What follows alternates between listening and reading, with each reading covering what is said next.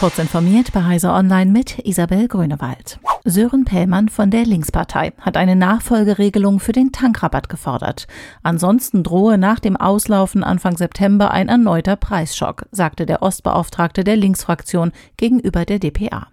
Wir brauchen staatlich festgelegte Preisobergrenzen an den Zapfsäulen von etwa 1,50 Euro pro Liter. Wettbewerb könne darunter stattfinden, zulasten der Krisengewinne der Mineralölkonzerne und zugunsten der inflationsgeplagten Bürger. Anfang Juni war die Energiesteuer auf Kraftstoffe gesenkt worden, befristet für drei Monate. Aus Sicht des ADAC sind aber die Spritpreise gemessen am Rohölpreis und Dollarkurs deutlich zu teuer. EU-Staaten dürfen ab sofort keine Kohle mehr aus Russland kaufen und importieren.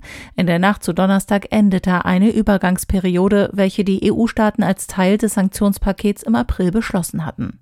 Mit dem Embargo will die Europäische Union die russische Wirtschaft weiter schwächen, um das Land zu einem Ende des Ukraine-Kriegs zu bewegen.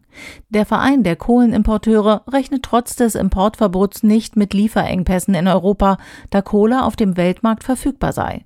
Hauptlieferländer Länder seien jetzt die USA, Südafrika, Australien, Indonesien und Kolumbien.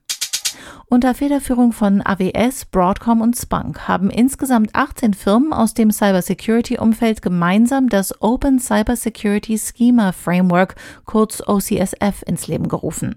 Als branchenweite Koalition wollen sie über den Open-Source-Ansatz neue Standards schaffen, um die Daten etwa aus Security-Tools zu normalisieren und so zu vereinheitlichen. Damit wollen die Beteiligten vor allem den Security-Teams in Firmen die alltägliche Arbeit erleichtern, die Cyberangriffe dadurch schneller schneller erkennen und bekämpfen können sollen.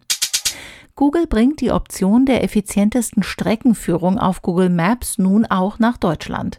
In den kommenden Wochen soll sie schrittweise allen Nutzern zur Verfügung gestellt werden.